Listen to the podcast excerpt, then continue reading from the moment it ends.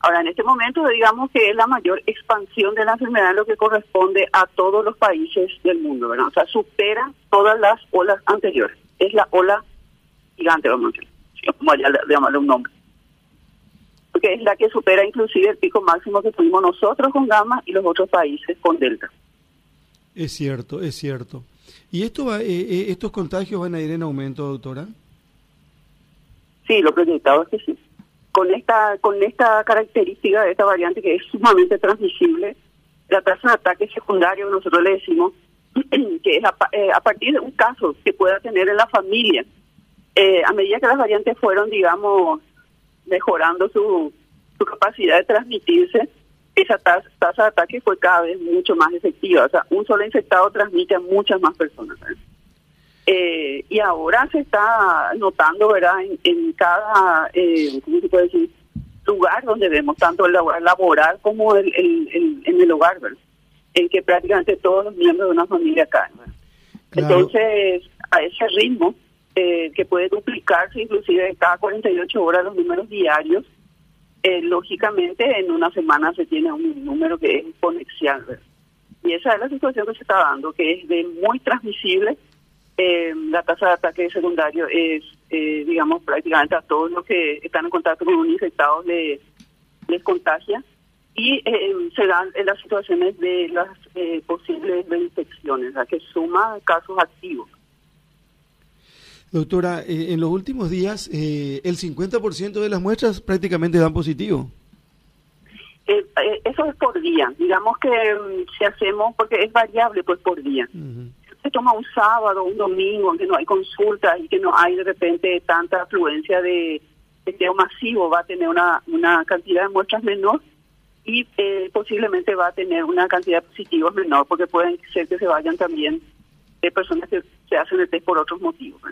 Sin embargo, eh, digamos lo que son los días hábiles en que hay consulta, y urgencia que se, aumentan, eh, los testeos pueden ser mayores y más todavía de personas sintomáticas. Entonces, va a tener una variación diaria de, positividad, ¿verdad? Y, eh, sin embargo, si vamos a lo que es el promedio de positivo, es de 25%, que es muy alto, ¿verdad? Es tres veces más lo recomendado para hablar de que hay una contención de la epidemia, que te habla que tiene que ser menos del 5%. Y el, el nivel tope que hemos llegado con Gama fue, sí, justamente aproximadamente del 50% de muestras positivas. Y se está caminando rápidamente hacia, no es caminando, saltando rápidamente a ese a ese número. Doctora, ¿y eh, esto hasta, cuándo sería más o menos eh, eh, esto? Y los proyectados según también la, experiencia de lo que ya han pasado, ¿verdad? su, su pico como países de Europa, sobre todo Inglaterra, que nos da bastante datos que permite proyectarnos también, ¿verdad? Con, por supuesto las diferencias lógicas de, de hemisferio norte, sur, de nivel de vacunación. Hay una serie de detalles que son diferentes. Eh, estrategias de intervenciones de contención. Eh, aparentemente esta ola dura poco, no, no dura mucho tiempo en su nivel alto. O sea, si alcanzas un pico, te alcanzas muy rápido, pero no se mantiene, digamos, mucho tiempo, como si fue con Gama, que se mantuvo prácticamente dos o tres meses en una meseta altísima, que terminó, por supuesto, una gran cantidad de afectados y de fallecidos, que lo que uno no quiere llegar. Entonces, lo proyectado, digamos, con esto es que alcanza muy rápido su nivel alto, eh, o sea, máximo, que está previsto para fines de enero, según las proyecciones de lo que es contagios diarios.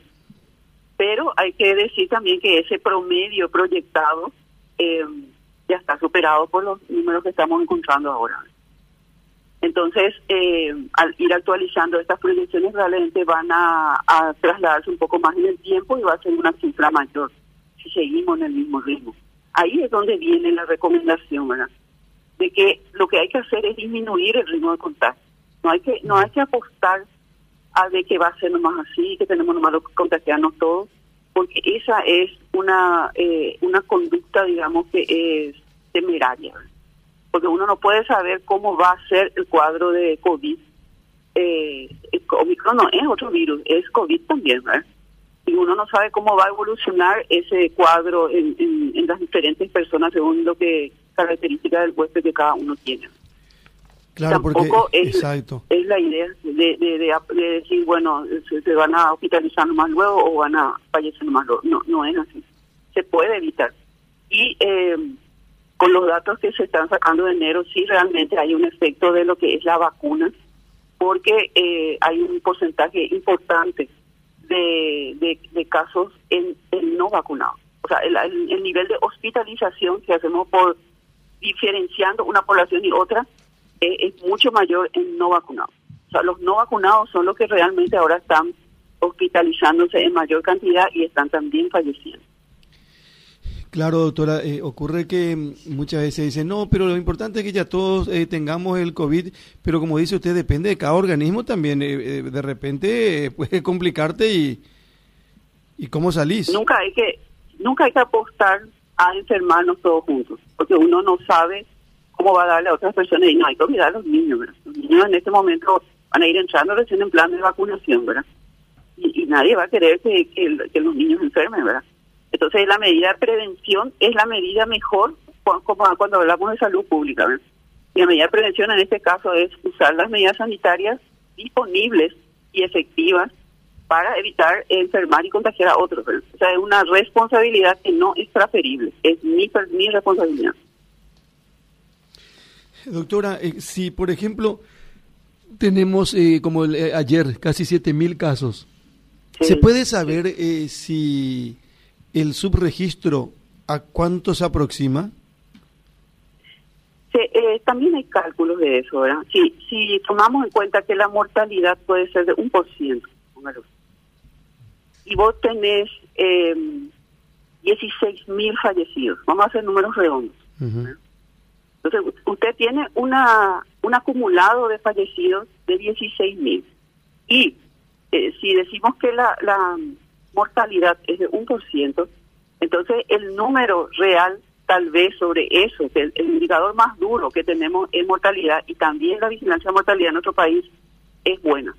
Es reconocida por gente de afuera y todo, ¿verdad? que se menciona en el artículo inclusive, por, eh, por, las características de exceso de mortalidad. El exceso de mortalidad es la mortalidad por todas las causas. Y vos tenés cuánto es por COVID, que es lo que te va a dar el exceso ahora. Y la brecha de lo que no, no está caracterizado es muy baja, muy poca. Entonces, eh, por otro lado, eh, se tiene acá la vigilancia activa prácticamente de la mortalidad, con registro y todo lo demás. Se va a buscar los documentos para poder cerrar los casos. No se espera que vengan en forma pasiva. Y se publican en forma diaria. Entonces, ese número que es así, digamos, el más duro y que son personas fallecidas. Entonces, eh, si calculamos que la mortalidad es de un por ciento, el número aproximadamente es de 160 mil que es lo que puede ser el número de contagiados, porque nosotros tenemos 500 mil prácticamente acumulados. Entonces, haciendo ese cálculo, eh, póngale usted que es tres veces más el número de contagiados de lo que se puede llegar a confirmar por test, porque nuestra nuestra definición de caso sigue siendo que vos tenés que confirmar el caso por testeo. Eso también puede ir cambiando, en que uno puede también poner la posibilidad de lo que es un caso probable se usa en todas las enfermedades. El caso probable es cuando vos tenés todos los signos y síntomas, tuviste contacto inclusive con un positivo, pero no te hiciste el test. Y ese es un caso probable. Y ese eh, eh, probablemente vamos a instruir nosotros en la clasificación. Pero en este momento nosotros cuando hablamos, hablamos de casos confirmados por test. Y eso es ronda los 500 mil ahora. Y si vos hiciste ese cálculo de acuerdo a una proporción en, en cuanto a tus fallecidos, póngale usted que es 160 mil.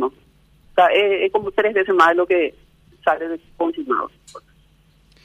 Claro, porque ahora, por ejemplo, en la casa eh, una persona se va, se hace la muestra, el testeo, le da positivo, automáticamente la otra gente que está en la casa ya tiene que dar como que o tiene o puede tener el virus, doctora. Así es, esa tiene que ser la conducta. No es que, qué sé yo, es a tu marido, o sea, el, marido, por ejemplo, sale positivo, ¿verdad? Entonces, si la persona desarrolla síntomas, lo más probable es que sea, si hay una relación temporal y sintomatología parecida, lo, más probable es que sea el mismo virus. Y la gente, mucha gente no se está testando porque le dura poco tiempo los, síntomas en esta con esta variante. Es más de vías aéreas superiores, es un fuerte dolor de garganta que refiere mucho la gente tronquera y em, algunos tienen fiebre, otros no. Entonces de repente como le dura poco, eh, ya no, no acude al, al testeo, ¿verdad? Pero lo importante es que la persona sintomática no acuda a donde hay otras personas porque está poniendo en riesgo. Uno no puede estar poniendo en riesgo, por ejemplo, en una oficina a, un grupo de personas que una persona puede tener 50 años de diabetes o una persona puede estar embarazada. Entonces, e, esa responsabilidad hay que tener porque nadie va a poder controlar a cada persona sintomática del país. ¿verdad? Entonces, esa es la responsabilidad que no es transferible. Yo tengo que ser coherente ¿verdad? Con, con el cuidado que tengo para mi familia, eh, debo hacerlo con las otras familias también. Y no acudir estando con Doctora, ¿yo pude haber tenido COVID sin, eh, sin darme cuenta? Sí, eh, el, el, espectro asintomático en COVID es muy amplio. Se pudo, haber tenido. Y fue una cosa de nosotros. De nosotros. ¿Perdón? ¿Qué me dijo? Cualquiera de nosotros. No, no, por eso digo cualquiera de nosotros. Yo, por ejemplo, eh, no, nunca, nunca di positivo. Qué bueno, qué bueno. Eso habla de que, eh, bueno, hay personas también que han estado muy expuestas y se han hecho el test y no, no han dado positivo. Eh, se plantea también la posibilidad de, de ver alguno que tenga una cierta inmunidad natural, ¿verdad? Pero eso por supuesto tiene que ser estudios serios, bien llevados y que tal vez cuando este ritmo eh, termina poco puede ser que se encargue, ¿verdad? Pero sí se plantea, ¿verdad? Ahora, eh, inclusive dentro de una familia ha habido casos en que el, la, la esposa tiene, el esposo no tiene, etcétera, ¿verdad? Eh, dependiendo, por supuesto, de, de, de, ritmo de, de, riesgo que pueda correr también, ¿verdad? Pero, eh, independientemente de eso, digamos, sí podemos, pudimos haber tenido y no, no darnos cuenta, y eso es lo que sale a veces con los estudios de cero prevalencia, que se le dice.